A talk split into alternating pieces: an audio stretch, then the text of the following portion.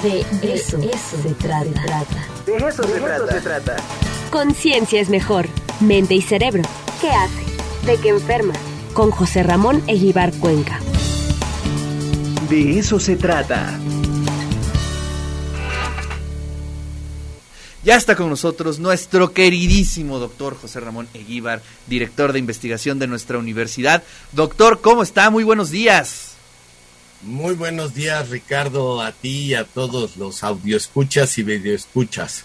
Y todo lo muy demás. Bien, muy contento, muy, muy, muy contento. Esta parte del año es muy agradable porque vienen los premios Nobel incluyendo el de literatura, ¿no? Que Así será a es. finales de esta semana. Pues ¿Mm? sí, es temporada de premios Nobel. Y bueno, pues ya tenemos eh, el de Fisiología y Medicina, Doc. Cuéntenos. Vamos a hacer un, este, una disección de estos premios, Doc. Claro, mira, todos apostaban a que iba a ser la tecnología del ARN mensajero, que es la que se emplea para dos de las vacunas que se, que se están aplicando del COVID-19. La de Pfizer BioNTech y la de Moderna usan esa tecnología. Sin embargo, hay que decirlo, esas vacunas venían desarrollándose para el tratamiento del cáncer. Entonces yo considero que el Comité Nobel, que está en el Instituto Karolinska, en Estocolmo, en Suecia, lu- lugar donde decidió que fuese, digamos, las decisiones Alfred Nobel, eh, pues eh, se fue por algo muy, muy, muy, muy básico. Y es como tú, Ricardo, como nuestros radioescuchas, tenemos sensaciones en nuestra piel tan importantes como son las de calor, las de frío o eh, el tacto, el, el tener esta sensación táctil que implica presión. O sea, cada vez que hacemos como en el braille, si nunca han eh, ido, vayan ahora que se pueda y pidan un libro braille y, y tóquenlo. Es, es una sensación muy peculiar eh, porque permite exanchar la capacidad, di- diría yo, de, pe- de percepción de nuestras manos, ¿no? De lo, de lo que, los receptores que tenemos. Entonces el doctor David Julius y Arden Papatopoutian eh, fueron los, los galano- galardonados. Hacía mucho tiempo, para empezar, que no había solo dos. Eh, el testamento de Alfred Nobel determina que máximo deben de ser tres. Entonces, pues es una tarea ardua la que tiene que hacer la, gente del Instituto Karolinska.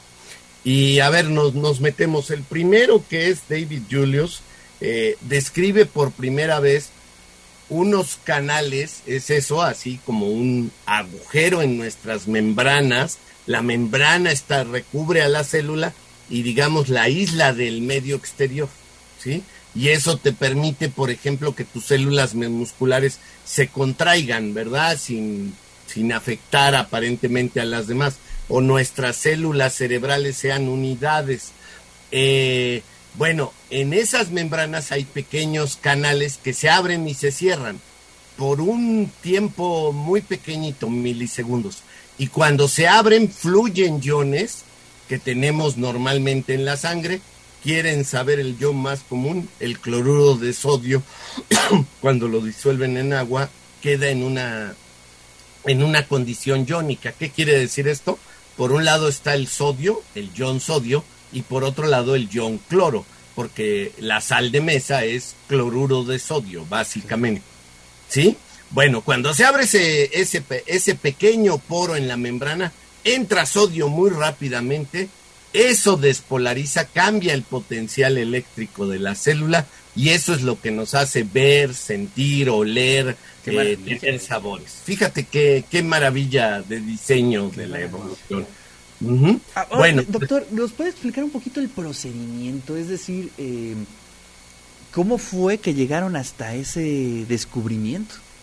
Bueno, eh, los dos hacen un reconocimiento, sobre todo Ardem, Ardem Patapoutian hace un reconocimiento a sus tutores. Eso se aprende en el laboratorio, por eso se pasan tantos años.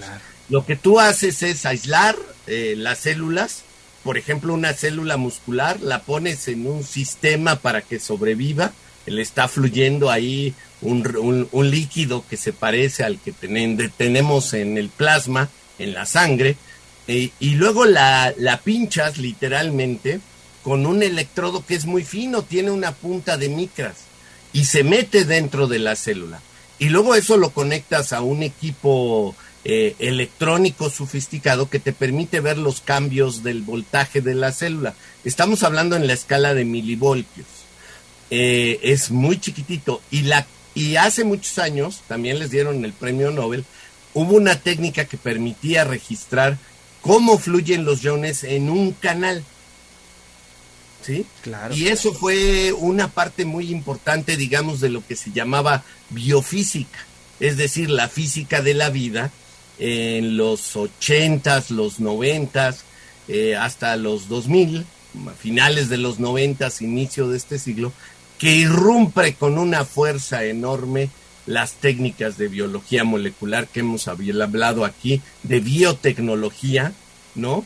Este, a mí me sorprende que haya científicos que digan que no a la biotecnología, cuando en tu ropa hay biotecnología, esos camisetas que te dicen no vas a usted a, oler en el día, es porque tienen un hilo de plata metido monomérico, armado entre las fibras de algodón o, o de la fibra artificial o de algodón y artificial que tenga tu cuerpo, está en tu coche, la, la, biotecnología, la tecnología en general, eh, pero por todos lados hay biotecnología en la producción de las plantas, en la mejora eh, de la producción frutal, eh, en fin. Es, es, es, pues ya sería prácticamente imposible imaginar una vida sin la biotecnología, ¿no? Sí, y seguramente en el futuro lo vamos a hacer más. Claro. Eh, no, digo, hay biotecnología en tu cerveza, en el vino, en cualquier cosa que coman. Este, está creciendo a una velocidad inusitada. Pero volviendo a, a, Julius y Tapoutian, eh, pues hicieron esto, aprendieron a hacer esta tecnología y lo combinaron con la biología molecular y por primera vez describen unos canales que antes se llamaban, eh, según el, el, el, el ion que, que permeaba, se llama, que pasaba por ese canal. Sodio, había canales de sodio, de potasio, de calcio, eh, etcétera, de cloro, que son los iones principales que tenemos en nuestro plasma. Eh, lo que ellos hicieron fue encontrar un canal, lo, lo que le interesó a David Julius era ¿por qué tenemos una sensación al chile? ¿Cuál es la razón? ¿Sí? Y hay una cosa muy interesante. Cuando tú te enchilas mucho, te quema. Es decir, se mezcla, en la cabeza de Julius dijo, la sensación de calor con la sensación de picor. Claro. Además, el picor lo asociaban los, eh, los que no comen chile, que no nada más somos los mexicanos, déjenme decirles, hay chiles más picantes que los, los mexicanos en Indonesia, por ejemplo, y hay curries que hacen en, en, en, en India que un mexicano lo sentiría como inaguantable, ¿no? Extremadamente picoso. Entonces se pone a buscar y en el camino de buscar la sensación de picor gracias a que se aisló las, el principio prurente de los chiles, que es la capsaicina. Esa es la molécula madre cuando, cuando comemos chile y tenemos picor. Y en el camino se le apareció un canal que es sensible al calor. Mm. Entonces, descubre cómo es posible que con nuestras manos o nuestra cara podamos tener sensación térmica. Y las técnicas modernas quiere, eh, permiten pues aislar ese canal y eh, ponerlo en medios eh, que permiten más su manipulación. Por ejemplo, las famosas células GILA, yo creo que todo el mundo ha oído hablar de ellas, ¿sí? Que son una, las únicas células inmortales que se tienen hasta la vida, aisladas de un cáncer cervicuterino esas células están tan bien conocidas que lo que uno le ponga, ¿no? Uno le pone un material extraño, el sistema de la célula produce esa proteína y la pone en la membrana. Fíjate qué maravilla. y entonces ya lo puedes estudiar en un sistema mucho más controlado y puedes hacer distintas maniobras. Bueno, pues estaba en eso el doctor este, eh, David Julius cuando aparece Arden Papatovian, que es un caso extraordinario, es un libanés, Es un libanés. ¿eh? que estudió en la Escuela Americana de Líbano. Eh, es lo bueno de estudiar lenguas este, que después te van a ayudar en tu carrera científica. Este, y, pero tiene origen armenio. Entonces una mezcla, como es el Medio Oriente, por eso es fascinante, ¿no es cierto, Ricardo? Claro. El Medio Oriente debe de ser Pues prácticamente un mundo Irán. eh, Siempre paralelo, ¿no? Mande. un mundo paralelo para Occidente. Sí, claro, además confluyen las religiones, Sí, confluyen sí, sí, las cocinas, eh, confluyen los mundos, las maneras de ver. Eh, por ahí pasa la ruta de, o pasaba la ruta de la seda, en fin. Entonces, tiene esta visión, Ardem se viene a Estados Unidos, estudia, y él lo que descubre es otra cosa que a lo mejor ha sentido eh, Ricardo, es esta sensación de que cuando haces algo con mentol, es fresco. ¿Sí? Sí, claro. No sé si te ha pasado. Y algunos asientos de coches que se refrigeran, lo que sientes es como ardor, como si te estuvieras comiendo una de estas pastillas de mentol en la garganta. Entonces, fíjate qué interesante y la estructura del pensamiento. Yo voy a buscar al, el principio prudente del chile porque me produce sensación de calor. Y ahora yo voy a buscar al mentol como una vía para buscar la sensación de frío Claro. y lo descubre Ardem. Y luego eh, describen una cosa que también es muy importante, es cómo responden mecánicamente eh, nuestros receptores. Eso ya se sabía y había estudios muy bellos desde finales de la Segunda Guer- Guerra Mundial del siglo pasado, pero no se había descubierto, por ejemplo, cómo sientes la tensión en tus tendones. Entonces yo les pido por favor a todos los radioescuchas el día de hoy que hagan un experimento muy simple. Eh, en la noche, cuando ya se vayan a dormir, apaguen la luz, apaguen el sonido y toquen, toquen algo. Se pueden tocar su cuerpo, las sábanas, en fin, por si tienen restricciones religiosas. Este, después de haber explorado eso, pongan sus manos en agua tibia tres minutos y repitan la experiencia. Y van a ver la, eh, el cambio enorme en la percepción, En en, la percepción, la sensibilidad. nuestra sensibilidad en las manos, que luego la olvidamos. Eh, y eso Puede, puede pasar es- lo mismo saliendo de bañarse entonces. puede ser lo mismo. La otra cosa que yo les pido es que experimenten algo que está ahí, que lo usamos todo el día para ajustar la, la postura, pero que no le hacemos caso, que se llama propiocepción. Y se llama así porque es la sensación de mi cuerpo. Entonces yo puedo saber cuál es la posición de mi pie respecto de mi pierna, respecto del muslo y de mi cadera respecto de mi abdomen y así sucesivamente, ¿verdad? Si tengo sensación de qué tan estirado está mi músculo o qué tanto presión estoy haciendo. Bueno, pues a esos receptores al final, a esos canales, les pusieron piezo 1 y piezo 2 de, ¿te acuerdas en las viejos tocadiscos que había un aparato piezoeléctrico que era el que eh, analizaba los surcos en los discos Claro. y lo convertía en música? Bueno, inspirado un poco en eso. Ah, qué tú eres maravilla. capaz de, de- de sentir qué tan estirado está tu músculo, pero también cuánta presión está. Y te puedes presionar, búsquense un tendón. El de Aquiles es el más normal, el más fácil de localizar para alguien que no esté en el área médica, es el que está a un lado del tendón. No toquen el hueso, suban un poquito y ahí hay solo tendón y presiónense Claro. y van a ver la enorme, la exquisita sensibilidad que tienen en el tendón. Y todo el tiempo ese tendón está mandando información Sí, mientras sí, sí. estemos despiertos. Y eso nos da esta sensación corpórea, esta sensación de que este es mi cuerpo y Ricardo tiene el suyo y son dos entidades diferentes. Qué increíble. Es, que, que es la verdad es que es maravilloso. fascinante cómo cada día estamos descubriendo cosas sobre nuestro propio cuerpo, doctor. Bueno, yo te voy a decir, hay por ahí un investigador, no se ganó ahora el premio Nobel, pero él descubrió unas fibras nerviosas que tenemos predominantemente en la espalda que son sensibles al abrazo. ¡Wow!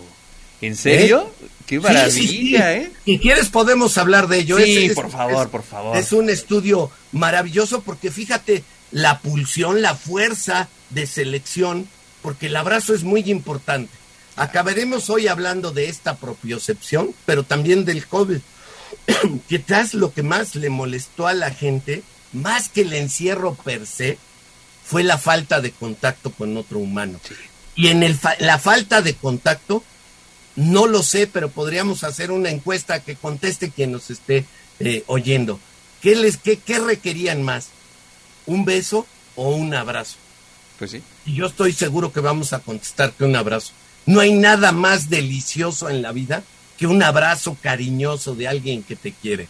Familiar o no familiar, amigo, gente que hace que mucho que. Cuando le das un abrazo y sientes esa fuerza, esa transmisión, ¿verdad? De, Claro. de, de emoción, es una de las sensaciones más ricas que puede tener un ser humano. Y, y- y bueno, tenemos fibras, no han descubierto, a lo mejor va a ser el piezo 3 o piezo 4, que son sensibles a algo tan importante como un abrazo. Ya nos Así escribió que, bueno, este, nuestra... Este año de fisiología y medicina, pues ha ido a lo básico, fíjate nada más, a ver un canal, una pequeña eh, oquedad en la célula que permite que fluyen los iones. Espero que haya sido claro el día Sí. de hoy, ¿eh? Eh, porque esto es muy importante para que la gente pueda imaginar, ojalá y puedan echar a andar hoy toda su imaginación, cómo ir desde eso a aspectos tan importantes como la empatía, la sensación de nuestro cuerpo. Eh, eh, a lo mejor ya se habían dado cuenta, pero no lo asociaban, ¿verdad? Cuando ponen una pastilla de mentol, esa Sí, sensación. nos guiamos por los, por los placeres, ¿no? Finalmente, es decir, nos gustan ciertas sensaciones, pero no entendemos su mecanismo y ahí está el secreto, doctor. Claro, claro. Pero vuelvo a, vuelvo a lo importante, la- lo, lo trascendental que es la ciencia básica. Por supuesto. Y financiarla. Aunque estén estudiando un canalito y no lo entendamos, pues es maravilloso. Y el premio Nobel de Física que lo acaban de anu- de anunciar, pues son investigadores de física de sistemas complejos para el calentamiento global. Ojalá y lo oigan varios países, porque tenemos que huir del petróleo y ir a las Pues sí. energías renovables. Si queremos que esta pelota siga girando en su propio eje y alrededor del sol, perdón a los terraplenistas, discúlpenme, este, eh, tenemos que pensar en el futuro del planeta, como hace muchos años lo hicieron con Así los es. clorofluorocarbonados que evitaron que creciera el hoyo de ozono. Hoy tenemos que recurrir a las energías limpias. Es un aspecto de solidaridad con los 7.300 millones de habitantes de, de este planeta. Si no lo hacemos y quemamos combustóleo y carbón, no tenemos viabilidad como especie. Así que creo que el mensaje que se manda Clarísimo. de la Academia de Ciencias Sueca es muy claro. Doctor, pues le agradezco muchísimo. Ya nos están escribiendo, ¿eh? Este, varios mensajitos. Por ¡Eso! ejemplo, Ángeles Peniche dice, abrazos urgen. Luego, luego, yo creo que es la ganancia de este tiempo, darnos cuenta de las necesidades del propio cuerpo. ¿Qué Sí le es. parece? Lucía Me también nos dice, extraordinario. Lucía también nos dice, un abrazo, eh, es lo que más extraño. Y solo con los ojos puedes dar una sonrisa, pero un abrazo no. Híjole, qué fuerte, ¿no? Casi, Sí, casi estamos claro. cambiando todas las... eh, los usos y costumbres que hemos forjado por miles de años, Doc. Pero bueno, muchísimas gracias, le mando un fuerte abrazo. Nos saludamos la siguiente semana, Doc. Claro que sí, Ricardo. Encantado de, de seguir buscando cosas que sean de interés para todos. Un abrazo y excelente semana. Pues ahí está la voz, como siempre, interesantísima del doctor José Ramón Eguíbar, director general de investigación de nuestra universidad. Charlamos sobre los ganadores del Premio Nobel de Fisiología y Medicina.